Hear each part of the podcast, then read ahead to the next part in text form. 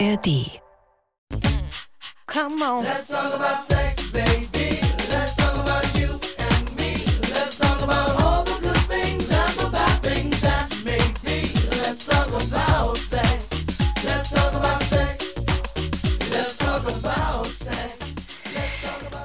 Ja, let's do this. Und wir haben alle einen Ohrwurm direkt. Lasst uns über Sex reden heute mal. Wenn das so einfach wäre.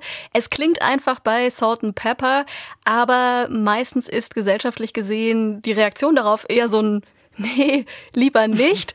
Und Umfragen zufolge haben die Menschen in Deutschland auch heute weniger Sex als noch in den 60er Jahren zum Beispiel. Aber warum eigentlich? Denn gleichzeitig wissen wir alles heute, theoretisch zumindest, hm. über Sex und da könnten es wissen, denn die Infos sind überall verfügbar. Es gibt Pornos, es gibt Podcasts und Dokus und alles, was es an Anschauungsmaterial braucht. In der Musik und in Serien wie Sex Education, da kommt übrigens gerade die vierte Staffel raus, wird es ja total gefeiert, wenn die Charaktere ihre Körper entdecken.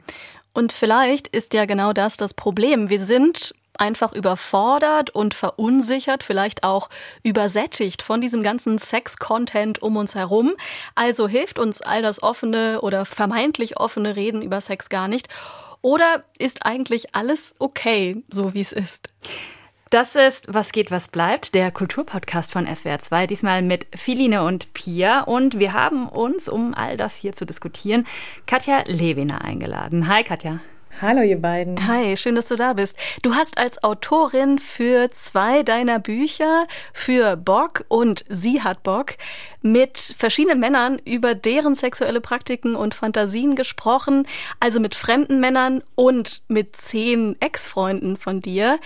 Dir fällt also das Reden über Sex gar nicht schwer, oder? Inzwischen eigentlich gar nicht mehr. Aber ich muss auch sagen, ich bin ganz, ganz anders aufgewachsen. Also ich musste mich da richtig freikämpfen. Ich war auf einem katholischen Gymnasium. Ich hatte ein ziemlich ich will nicht sagen verklemmtes, aber eher schweigsames Elternhaus, was das angeht. Und äh, musste ganz schön daran arbeiten, irgendwann Sexualität als etwas total okayes und gar nicht schlechtes und schlüpfriges oder so zu betrachten, aber auch eben dann dazu zu kommen, meine Ideen, meine Wünsche, meine Bedürfnisse zu formulieren. Ja, das war echt ein ganz schöner Weg. Aber ist das tatsächlich so? Ist es nach wie vor so? Muss ja vielleicht die Frage lauten. Ist es für uns als Gesellschaft schwer, darüber zu sprechen? Weil sowas wie deine Bücher beispielsweise würden ja eher das Gegenteil suggerieren. Ja, es ist so ein bisschen ein zweischneidiges Schwert. Also auf der einen Seite hat sich schon wahnsinnig viel verändert für die, weiß ich nicht, jetzige Generation der jungen Menschen im Vergleich jetzt zu meiner Jugend beispielsweise, wenn ich meine Tochter mir anschaue und ihre Freundinnen oder Freunde, die sind schon auf einem ganz anderen Level. Die ähm, sind super confident, sind super aufgeklärt, die wissen genau, was sie wollen und was nicht. Also die haben schon wirklich sehr, sehr davon profitiert. Ich würde aber sagen, dass wir älteren Generationen echt noch hinterherhinken und noch ganz schöne Opfer unserer Sozialisation sind. Also es kommt schon darauf an, in welche Bubble wir vielleicht schauen. Wir haben diese Frage auch dem Soziologen Thorsten Benkel gestellt und er hat diese sehr klare Antwort. Na, ich finde, es fällt überhaupt nicht schwer. Ähm, Sex ist in aller Munde. Sex wird überall diskutiert. Naja, sagen wir mal, fast überall. In der Grundschule jetzt natürlich nicht unbedingt und im Gottesdienst auch eher selten, vermute ich. Jedenfalls leben wir nicht in einem Zeitalter, in dem man über Sex nicht redet. Es kommt darauf an, mit wem man redet. Ja, gut, natürlich innerhalb der Familie wird man weiterhin jetzt wahrscheinlich nicht allzu explizit sprechen über Sexualität. Aber das muss man ja auch nicht. Es ist ja jetzt auch kein gesellschaftlicher Gewinn, wenn äh, sozusagen an jeder Tankstelle und in jeder, bei jeder Busfahrt das Thema Sex aufkommt. Ja, tatsächlich, dem möchte ich zu, zustimmen unbedingt. Vielleicht ist es ja, ich finde, was da drin steckt, ist auch ein Wie und mhm. mit wem. Ne? Also die Frage, klar, es gibt den Content überall, vielleicht ist das die Quelle unserer Überforderung, aber vielleicht ist es ja auch eher das Wie, das uns überfordert. Nämlich so dieses, derbe, heftige manchmal oder das ganz kuschelige und weiche und auch irgendwie nicht adäquate. Also vielleicht gibt es dafür auch keine gute Sprache. Immer wenn ich an so Begriffe, also gleichermaßen wie Muschi und wie von hinten ficken denke, kräuselt sich bei mir so ein bisschen. Wo man nach Alternativen sucht auch, ne?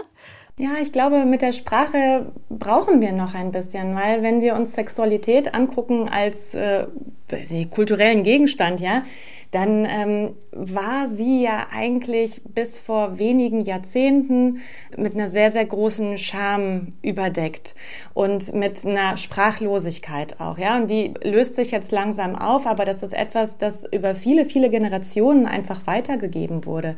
Ähm, Sexualität auch als äh, Schlachtfeld, auf dem äh, ja, Macht eine ganz, ganz große Rolle spielt und Hierarchien und so weiter, Unterdrückung.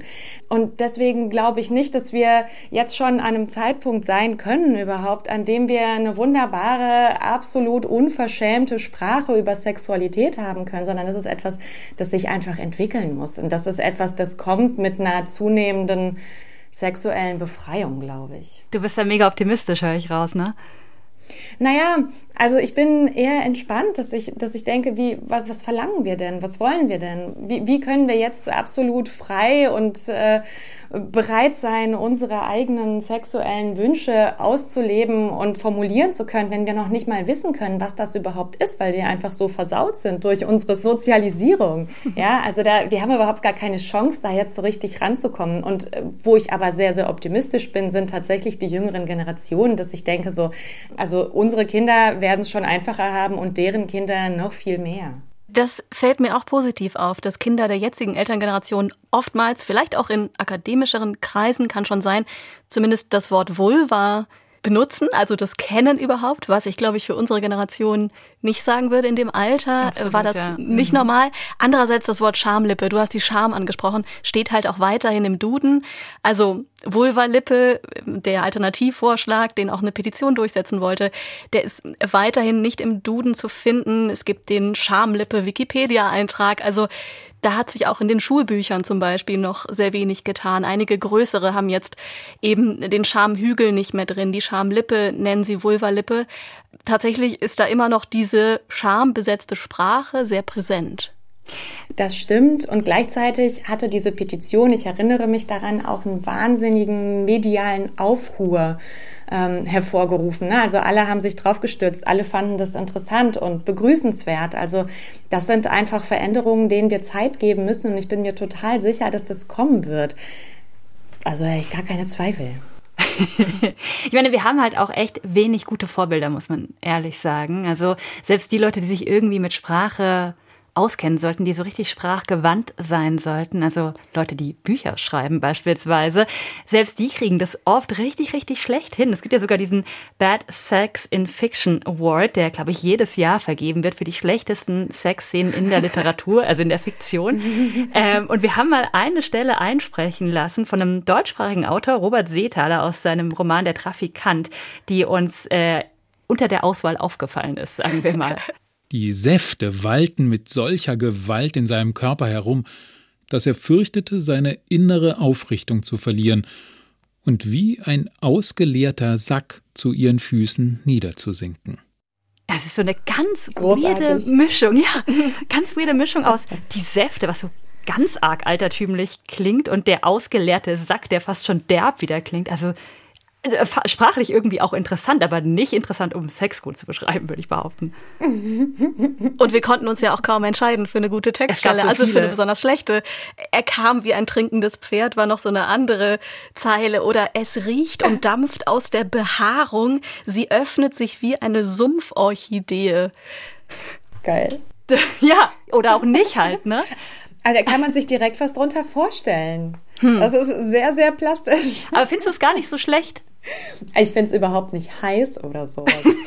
Aber es ist so, dass Sex ja in den seltensten Fällen anmutig ist oder grazil oder irgendwas. Es ist ja so, ne? Da klatschen Körper gegeneinander und da spritzen die Säfte und irgendwas quietscht und dann gibt's einen Pups oder was weiß ich. Also es ist eigentlich sehr brachial und, und tierisch. Vielleicht kann man da auch gar nicht so schöne poetische Worte für finden oder vielleicht sind die gar nicht so angebracht, frag ich mich manchmal.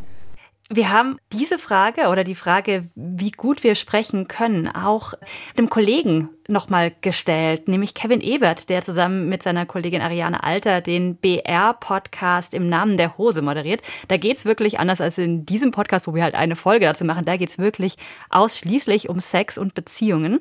Und wir haben ihn mal gefragt, wie er das eigentlich so wahrnimmt, wie seine Hörerinnen und Hörer überhaupt über Sex sprechen können. Und er hat uns da was Interessantes erzählt, nämlich, dass man da auch ein bisschen vorsichtig sein muss. Also ich glaube schon, dass die meisten Leute, die uns hören, tendenziell offen über Sex reden können und das auch gerne tun und sich für die Thematik interessieren.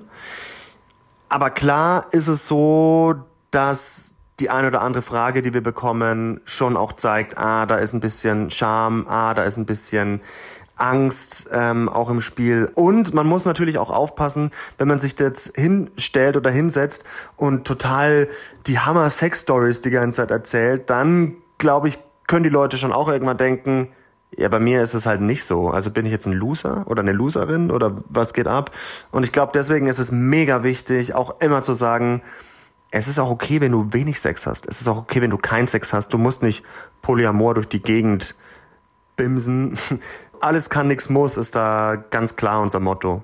Das, was Kevin Ebert da vom BR-Podcast im Namen der Hose sagt, der ja übrigens wirklich ein sehr gelungener Podcast ist, möchte ich noch sagen, ist tatsächlich dieser Punkt Erwartungsdruck, der so entsteht, ne? Was besonders mh, Ausgefallenes vielleicht auszuprobieren, offene Beziehung und dies, das, Polyamorie. Und andererseits muss man vielleicht ja auch gar nicht sich ausleben und frei reden. Also es ist vielleicht auch vollkommen in Ordnung, viel von Sexualität so in so einem vagen, ungewissen, dunklen, halbdunkeln zu lassen. Ja, ganz so, wie man es braucht. Ne? Ähm, das ist ja auch eine super individuelle Angelegenheit. Aber womit Kevin tatsächlich recht hat, ist dieser Leistungsdruck, der entsteht, gerade weil Sexualität und so eine expressive Sexualität äh, so überall im Raum steht. Ne? Also es gibt jetzt diese polyamoren Menschen, ganz, ganz viel, offene Beziehungen sind äh, überall Thema. Es gibt äh, Bisexualität, Pansexualität, Transsexualität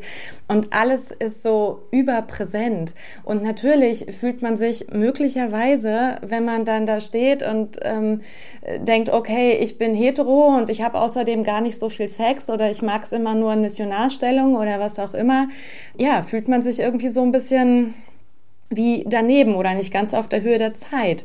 Und das ist ein Druck, der auf keinen Fall entstehen sollte. Die, die Idee ist, sich selber ausleben zu können. Und es ist total schwierig, zu sich selbst zu finden, glaube ich, wenn wir bombardiert werden von allen Seiten mit Tausenden von Möglichkeiten, die wir jetzt alle einschlagen können und sollen, möglicherweise, weil das irgendwie jetzt Trend ist oder so. Aber interessant, ne? Weil was du sagst, ist ja, wir machen ein Angebot und ob ihr euch das anhört oder anschaut oder ob ihr irgendwie danach verfahrt, ist völlig eure Sache. Und das ist ja auch irgendwie logisch, weil klar, ich lasse mir ja nicht von dem Podcast in meine Sexualität reinreden. Aber gleichzeitig ist es ja auch, wenn ich das mal so behaupten darf, und No Offense hat ja auch ein Distinktionsmerkmal, ein Prestigegewinn, offen und frei über Sex reden zu können, zumindest in der Gesellschaft, wie wir sie jetzt noch haben, in der das offenbar gerade wenn ich will jetzt nicht sagen ein Trend ist, aber offenbar etwas, was in einem bestimmten, sagen wir mal, akademischen Milieu wahnsinnig gewertschätzt wird. Unter Privilegierten, ja. Ja, das ist so eine bestimmte Bubble. Ich denke gerade so an diese ganzen sexpositiven Kreise in der Großstadt. Und natürlich ist das auch etwas oder ein Zug, auf den ich ja aufgesprungen bin irgendwann vor ein paar Jahren, ja, wo ich gemerkt habe, okay, hier, hier ist eine Sprachlosigkeit, ich will die gerne hinter mir lassen. Und in den letzten Jahren hat sich ja auch einfach wahnsinnig vieles verändert. Also ich glaube, gerade was die Medien angeht, so berichten sie ja doch irgendwie sehr, sehr viel, sehr viel freier, sehr viel offener im Vergleich zu vor fünf Jahren beispielsweise noch, ja. Das ist ja eigentlich ein Gewinn. Aber ich finde, über Sexualität zu reden, kann ja auch bedeuten, hey, okay, ich finde, das ist mein Privatbereich und ähm, da habe ich irgendwie keine Lust zu, was zu sagen oder was auch immer. Ne? Also das ist ja auch total legitim. Niemand muss sich zu irgendwas verpflichtet fühlen. Und selbst wenn man dann offen spricht, ist ja noch nicht gesagt, dass das auch ehrlich ist. Ne? Also das Interessante ist ja, wir reden hier auch, dass wir eben gesagt haben, die Deutschen oder überhaupt Menschen im Westen haben heute weniger Sex als noch in den 60er Jahren. All das wissen wir eigentlich nicht so genau. Das sind Spekulationen auf Basis von Interviews, Medienberichten und so weiter, weil Menschen lassen sich natürlich nicht ins Wohnzimmer gucken. Ähm, sie berichten halt selbst in Schlaf Oder überhaupt irgendwo in die Schlafzimmer Wohnung. natürlich. Ach, egal, wo man es halt möchte. Mm, nee, also diese Selbstauskünfte, von denen wir so abhängig sind, sind halt auch immer verzerrt und geschönt.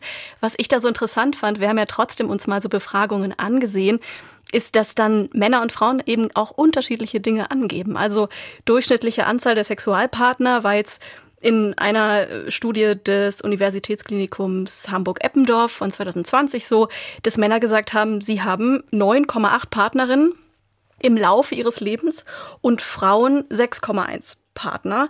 Und eigentlich müssten diese Angaben ja übereinstimmen.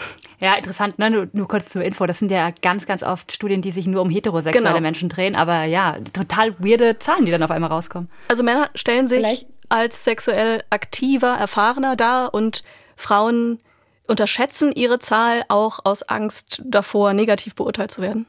Definitiv. Also dazu gibt's ja auch Studien tatsächlich. Ich glaube auch aus den 60er oder 70er Jahren, ich kann mich nicht mehr genau erinnern, da ähm, hat sich die Anzahl der Partner, die eine Frau als Sexualpartner äh, bisherige angegeben hat, erhöht in dem Moment, wo man behauptet hat, sie an einen Lügendetektor angeschlossen zu haben. Also was die Frauen angeht, weiß man es nicht. Krasses Experiment, ja. dass sie so ein bisschen so ein bisschen nach unten schummeln und das ist äh, Ergebnis ähm, äh, des äh, Slut-Shamings. Wir alle kennen das Wort. Ähm, das ist definitiv ein ganz ganz großes Problem nach wie vor, dass es eine Frau unattraktiv macht, wenn sie viele Sexualpartner hatte. Aber dann an der Stelle würde ich euch jetzt mal fragen, woher kommt denn dann auf einmal der Reiz, so offen drüber zu sprechen, jenseits vom Distinktionsgewinn? Oder was macht den Distinktionsgewinn denn überhaupt erst möglich? Auf einmal. Da muss ja irgendeinen Umschlag gegeben haben, gesellschaftlich. Ich glaube, dass eine ganz ganz große Rolle die MeToo-Bewegung gespielt hat. Also es fing eigentlich schon vorher an und wahrscheinlich konnte die MeToo-Bewegung auch nur in einem Klima der größeren Offenheit überhaupt entstehen. Aber in dem Moment, wo sehr, sehr viele Frauen sich darüber bewusst geworden sind, was eigentlich nicht okay ist in einem Zusammensein mit jemandem, konnten sie möglicherweise auch besser über das reden, was sie eigentlich gerne möchten. Also wir sind ja gezwungen worden, tatsächlich, jetzt vor allen Dingen für heterosexuelle Beziehungen gesprochen, nochmal Grenzen, Normen, Werte und so weiter neu zu verhandeln. Und das war eigentlich ein super toller ähm, Ausschlag, finde ich. Wobei ich manchmal das Gefühl habe, das sind so Wellenbewegungen, oder? Also jetzt so, das ist jetzt fast ein Klischee, wie ich es formuliere. Da muss ich, das schaffe ich jetzt gerade nicht so spontan umzuformulieren. Aber ja, die 68er und die sexuelle Revolution in den 60er Jahren Ja. ähm, würde ja vermutlich was ganz Ähnliches von sich auch behaupten, oder? Dass sie den Sex befreit haben, in großen Anführungszeichen. Das kann schon sein. Also wenn man mit Menschen redet, die ein bisschen älter sind als wir, dann würden die auch sagen, dass naja, die, die 2000er waren schon so ein bisschen dürftig. In den 90ern ging es noch ab und in den 80ern war absolut die Hölle los. So. Die können sich gar nicht vorstellen, was in den 70ern und 60ern passiert ist. So. Ja. Also das kann schon sein, dass man vielleicht auch seine eigene Generation immer so ein bisschen verklärt und die eigene Jugend, in der man möglicherweise auch ein bisschen wilder zugange war als dann später. Aber trotzdem glaube ich, kann man sagen, dass ähm, in den 60er Jahren etwas wirklich Revolutionäres passiert ist, nämlich Sexualität wurde aus der Ehe herausgehoben in einen breiteren Kontext. Also plötzlich, um es jetzt mal auf die, die Spitze zu treiben, durftest du mit jedem schlafen. Vorher war das nur im ehelichen Schlafzimmer okay und wurde unter, unter irgendeinem Deckmäntelchen der Verschwiegenheit toleriert, vielleicht wenn der Mann noch irgendwo eine Affäre hatte oder so. Ja. Aber dieses, diese totale Freizügigkeit war da zum ersten Mal seit Generationen möglich. Seit dem Mittelalter vielleicht, keine Ahnung. Ich habe einen Einspruch. Denn Okay, Thorsten Benkel, der Soziologe Thorsten Benkel, den wir ja für diese Folge gesprochen haben, der erklärt eben genau diesen Widerspruch, dass mh, in den frühen 60er Jahren, also vor dieser vermeintlichen sexuellen Revolution, die Menschen noch viel mehr Sex hatten. Also hören wir uns das mal an, machen wir eine kleine Zeitreise in die frühen 60er Jahre. in einer Zeit, als die sogenannte sexuelle Revolution, also 1968 noch in ja nicht mehr so weiter Ferne lag, aber noch nicht umgesetzt war, waren junge Menschen natürlich trotzdem neugierig auf Sexualität und unterlagen aber sehr restriktiven Bedingungen. Also man konnte nicht ohne weiteres übernachten bei dem Freund der Freundin oder bei Gott weiß bei Fremden. Und so entstand mehr Neugier, also mehr Mythos, würde ich sagen, über das Sexuelle. Und die Leute waren sehr neugierig darauf, zu erfahren und zu erleben, was das ist, worüber man nicht redet, was im Geheimen gehalten wird, ne, äh, was am besten nur der Fortpflanzung dienen soll, was in der Schule nicht besprochen wird. Also die Offenheit war da, es war noch nicht zu Tode geredet, zu Tode diskutiert, es war noch nicht so offensiv dargestellt wie heute. Und ich würde den Einspruch gleich noch mal ein bisschen verlängern, denn wir können eigentlich nicht über Sexualität sprechen, ohne einmal, ein einziges Mal den Namen Michel Foucault fallen zu lassen. Denn der sagt ja im Grunde genommen, diese Unterdrückung, ja, die gab es, und gleichzeitig gab es spätestens seit dem 17. Jahrhundert so viel Literatur und Datensammeln und Reden, zumindest so institutionelles Reden über Sex wie nie zuvor. Und das, das speist sich ja, also diese, diese Vorstellung, wir revolutionieren das ja, speist sich ja aus der Unterdrückungsthese so ein bisschen. Ne? Wir können ja nur was revolutionieren, wir können ja nur was befreien, was davor unterdrückt war. Also vielleicht sind das auch so gleichzeitige Bewegungen, die beide gleichermaßen wahr sind. Ja, und aber in den Alltag hat dieses institutionalisierte Schreiben und Reden ja nicht hineingefunden. Also das ist ja nicht das, wie die Menschen ihre Sexualität empfunden haben, die, die ga- ganz normalen Menschen sozusagen. Ja, und die, glaube ich, haben schon eine krasse Welle bekommen in dem Moment, als äh, ja plötzlich öffentlich darüber sehr, sehr dezidiert gesprochen wurde und äh, diese sexuelle Freiheit eingefordert wurde von den 68ern. Ich glaube, das hat doch ganz, ganz viel gemacht. Also spiegelt Literatur eigentlich auch nicht immer das, also was Sex angeht, was in der Realität, in der Gesellschaft vielleicht schon passiert. Aber mh, jetzt haben wir darüber gesprochen, wie gut wird schon über Sex gesprochen oder vielleicht auch wie schlecht. Lasst uns doch mal ein bisschen in die Utopien so rüberwandern. Also, wo wird das denn besonders gelungen irgendwie gemacht? Also, wir haben ja uns alle Gedanken gemacht. Ich habe Benoit Gros noch mal gelesen, ein Klassiker der erotischen Literatur, Salz auf unserer Haut und fand interessant, 88 erschienen, dass sie selbst im Vorwort, also die Autorin selbst schon sagt, hey, die Sprache zeigt sich, ich zitiere, wenig hilfreich, wenn man die Verzückung der Liebe ausdrücken will. Jedes Wort wartet nur darauf, mich zu verraten. Jedes Wort jämmerlich oder vulgär, fad oder grotesk, wenn nicht gar abstoßend. Wie soll man anrühren, indem man Coitus sagt? Und Penetration klingt ungemein juristisch. Schlafen mit ist langweilig. Vögeln hört sich nach Schnellverfahren an. Und lustigerweise entscheidet sie sich dann für die Sünde Dideldum, was auch immer das sein soll. Also doch, wir wissen, was es ist. Aber das fand ich schon interessant, dass sie selbst eigentlich auch schon scheitert und sagt, es geht eigentlich gar nicht. Wir können gar nicht gut über Sex sprechen. Von wann ist das nochmal? 88, 88, meintest du, ja. ne? Ja. Ja, das ist total spannend, weil ich glaube, und vielleicht, Katja, stützt das wiederum deine These, dass es so mit der MeToo-Bewegung auch nochmal so einen richtigen Schub gegeben hat. Wenn wir uns jetzt angucken, wir haben es vorhin schon kurz gesagt, dass mit Sex Education der vierten Staffel jetzt auch nochmal gerade was auf Netflix zu sehen ist, was ja total das positive Echo ausgelöst hat. Ne? Also eine Serie, in der gleichzeitig humorvoll, aber auch ernst, aber auch, mh, wie soll man sagen, sympathisch, kann man das so sagen, über Sex gesprochen wird, in allen Variationen tatsächlich. Und ehrlich, also dass auch Race, Identity, Diskriminierung, mh, sexuelle Übergriffigkeit, all das, ohne es wegzulächeln, ohne es zu verharmlosen, thematisiert wird. Das fand ich ganz besonders an dieser Serie. Ja. Also, Amy, was ist dein Problem? Also Steve und ich hatten Sex und alles lief wie immer, ganz normal. Und dann...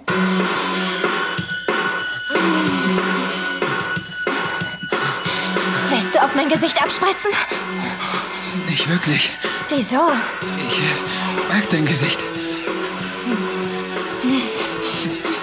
Auf meine Titten vielleicht? Willst du lieber auf die kommen? Amy, ich kann das nicht. Können ich wir. was Falsches gesagt? Nein, aber willst du wirklich, dass ich irgendwas von diesen Sachen tue? Ja. Ich denke schon. Ich habe das Gefühl, du spielst mir was vor. Sag mir, was du willst. Ich weiß nicht, was ich will. Sowas hat mich noch nie jemand gefragt. Steve meinte, sein Ding wären eher Mädels, die Sex wirklich genießen können. Und ich tue angeblich nur so, als ob. Und? Ist das so? Ja, ich fake so gut wie alles. Vielleicht solltest du mal versuchen, rauszufinden, was du so magst. Also ich meine, wenn du alleine bist. Äh, sowas mache ich nicht. Igitt. äh, fand ich eine mega gute Szene. Das ist Otis, den wir da hören. Ja. Äh, dessen Mutter äh, Sexualtherapeutin ist und der dann in der Schule im Prinzip so ein bisschen eine ähnliche Funktion einnimmt, also mit seinen Mitschülern über ihre Sexprobleme redet, unter anderem jetzt Amy. Und ich dachte so beim Hören, also ich muss ehrlich sagen, beim ersten Hören ist es mir nicht aufgefallen. Als ich die Szene rausgeschnitten habe für den Podcast, ist es mir auch nicht aufgefallen. Es ist mir jetzt aufgefallen, dass ich gleichzeitig dachte, ja, voll die gute Szene. Das ist auch voll der wichtige Hinweis. Erstmal merken, was man selber will. Und gleichzeitig hä, warum wird ihr denn von Anfang an gesagt, dass sie das nicht will, dass er ihr ins Gesicht kommt? Auch weirde, weirde Verkettung, oder? Also, dass sie das gar nicht wollen kann, weil das ja Porno ist oder so. Gut, weil er in dem Moment auch gespürt hat. Also so ganz will sie es selber auch nicht. Vielleicht. Weißt du, was ich meine, Er hat Katja? Ja, ja, ja, na klar. Also es kann schon sein, dass der einfach ein gutes Gespür für sie hatte. Es kann aber auch sein, dass tatsächlich wir in unserer Sexualität von Pornografie ganz schön versaut werden. Und ähm, viele, viele Dinge, die dort passieren, laufen nach so einem Schema ab, nach dem ähm, okay, das ist jetzt, ich bewege mich jetzt auf einem schmalen Grat, wenn ich das sage, aber die natürlicherweise so nicht ablaufen würden. Also wer, wer zieht denn eigentlich bitte regelmäßig sein, sein Ding raus und, und spritzt auf irgendjemands jemands Gesicht oder Brüste? Also ja, kann man auch mal machen, aber wahrscheinlich, weil man es aus dem Porno gelernt hat. Unsere Sexualität verändert sich natürlich mit allem, was wir erleben. Und warum sollte sie sich mit Porno nicht verändern? Warum sollten wir das nicht auch vielleicht lernen, interessant zu finden, manches davon? Ja, ne? nur der männliche Blick hat halt einfach Schlagseite immer noch. Darum geht's vielleicht. Es geht auf jeden Fall äh, darum, dass es bestimmte Hierarchien gibt, die im Mainstream-Porno aufgebaut werden. Also das hat ja nicht nur damit zu tun, wo er dann am Ende hinspritzt, sondern auch, welche Rolle sie oder er dort einnehmen. Und das ist meistens, geht das in eine sehr, sehr klare Richtung. so. Das ist das eine. Das andere ist aber, dass natürlich, du hast recht, wir werden beeinflusst von dem, was wir wahrnehmen. Und es ist auch total toll, wenn wir ähm, irgendwie uns neuen Input holen können irgendwo, ob es jetzt im Porno ist oder im Freundeskreis oder im Podcast. Auf jeden Fall, gar keine Frage. Das Problem passiert einfach an der Stelle, wo wir eine Sexualität entwickeln, die keine Varianz mehr hat. Also wo wir uns auf etwas versteifen und Sexualität nur noch auf diese Art und Weise genießen können. Und ich würde behaupten, dass das vor allen Dingen Männern passiert, die viel Pornografie konsumieren. Das haben mir zumindest sehr, sehr viele Männer erzählt, ähm, mit denen ich für mein Buch ähm, Bock Männer und Sex gesprochen habe. Die meinten nämlich, dass ihre Sexualität sich wahnsinnig eingeschränkt hat, ab dem Punkt, an dem sie regelmäßig angefangen haben, Pornografie zu konsumieren, weil sie kriegen einfach einen wahnsinnig starken Reiz. Es ist ähm, sehr, sehr männerdominiert. Ja, wie gesagt, es folgt einer sehr strengen Choreografie. Sexualität zu zweit ist ganz anders, ist viel langsamer, ist viel reizarmer. Da musst du dich viel mehr auf ja, deine Sinne konzentrieren. Ja, du hast auch nicht so eine starke Stimulation, als wenn du es dir selber machst. Also all diese Dinge verderben tatsächlich sehr die gemeinsame Sexualität, wenn die Einzelsexualität quasi nur noch auf diese Weise mit diesem Reiz stattfindet. Wir waren ja jetzt aber eigentlich bei Utopien. Das ist ja eigentlich wieder sowas wie eine Dystopie, ne? Zu viel, zu viel Medienkonsum. Aber ist, wäre sowas, würdet ihr sagen, wie Sex Education, wie so eine Serie, die das irgendwie recht explizit, also sowohl visuell als auch sprachlich? Visuell haben wir jetzt gerade nicht transportieren können, aber man sieht sie tatsächlich beim Sex und sie ist auch nackt dabei beispielsweise. Wäre das eine Art, über Sex zu sprechen, die uns tatsächlich weiterbringt?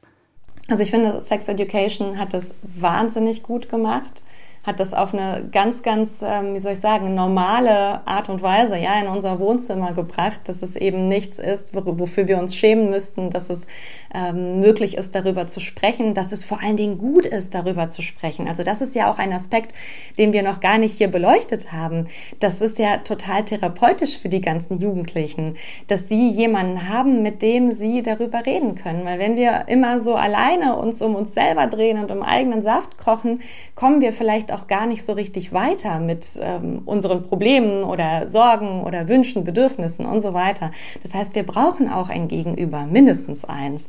Also jede Beziehung profitiert davon, wenn in ihr über Sexualität gesprochen wird. Das ist etwas, das nach wie vor total zu kurz kommt. Also viele, viele Menschen haben eine ganz große Sprachlosigkeit. Also würde ich wirklich allen raten, schreibt Tagebuch, schreibt Briefe, hm.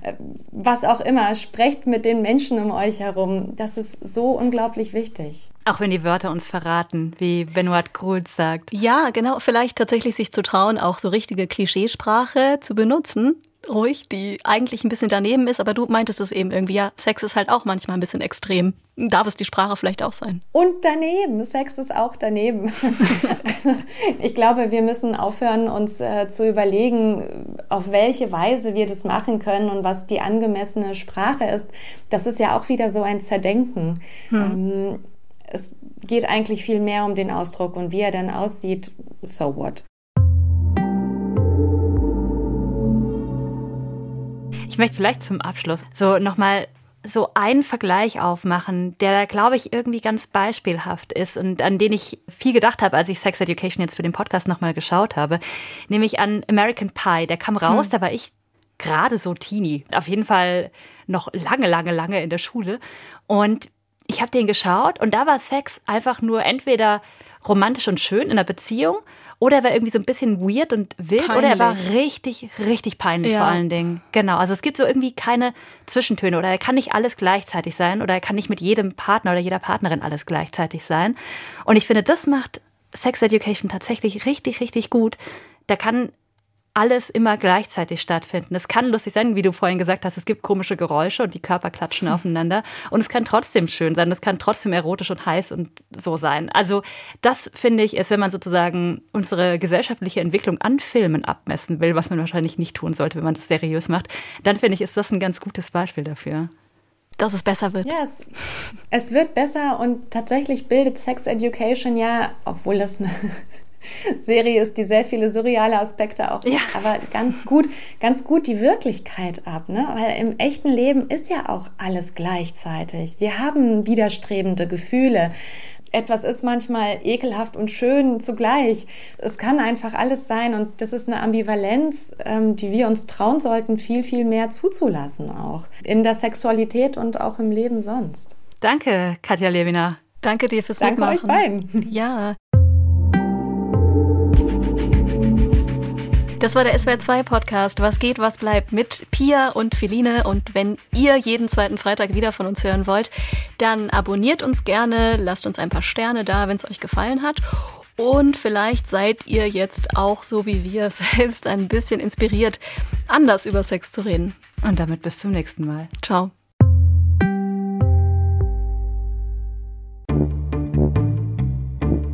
Diese Frau hat nichts gemacht. Lass sie in Ruhe Bayern kann manchmal ziemlich hart sein. Wenn einer glaubt, er muss sich mit Bayern unbedingt anlegen und er muss stören, dass wir dabei auch dann manchmal etwas härter hinlangen, das ist auch bayerische Art. Aber es ist schon auch schön hier. Bayern ist vielleicht nicht direktes Paradies, aber liebe Freunde, eine Vorstufe zum Paradies ist Bayern allemal. Bayern polarisiert auf jeden Fall, weil Bayern immer wieder eine Extrawurst braucht. Und wir beide, Maximilian Heim und Lisa Weiß, wir erzählen euch in unserem Podcast immer diese Bayern, was das mit Menschen macht. Dieser Parteitag war mein absoluter Wendepunkt für mich. Wenn Bayern mal wieder in der Politik andere Wege geht. Und das war, äh, ich bin an dem Abend heimgefahren und habe gesagt, das ist nicht mehr meine Partei. Die Migrationspolitik, der Leistungsdruck an bayerischen Schulen, die Geschichte von Laptop und Lederhose und mehr. Immer diese Bayern, der Podcast für Bayern und für Nicht-Bayern. Für Fans dieses Bundeslands. Und für Kopfschüttler. Ab 8. September in der ARD Audiothek und überall, wo es Podcasts gibt.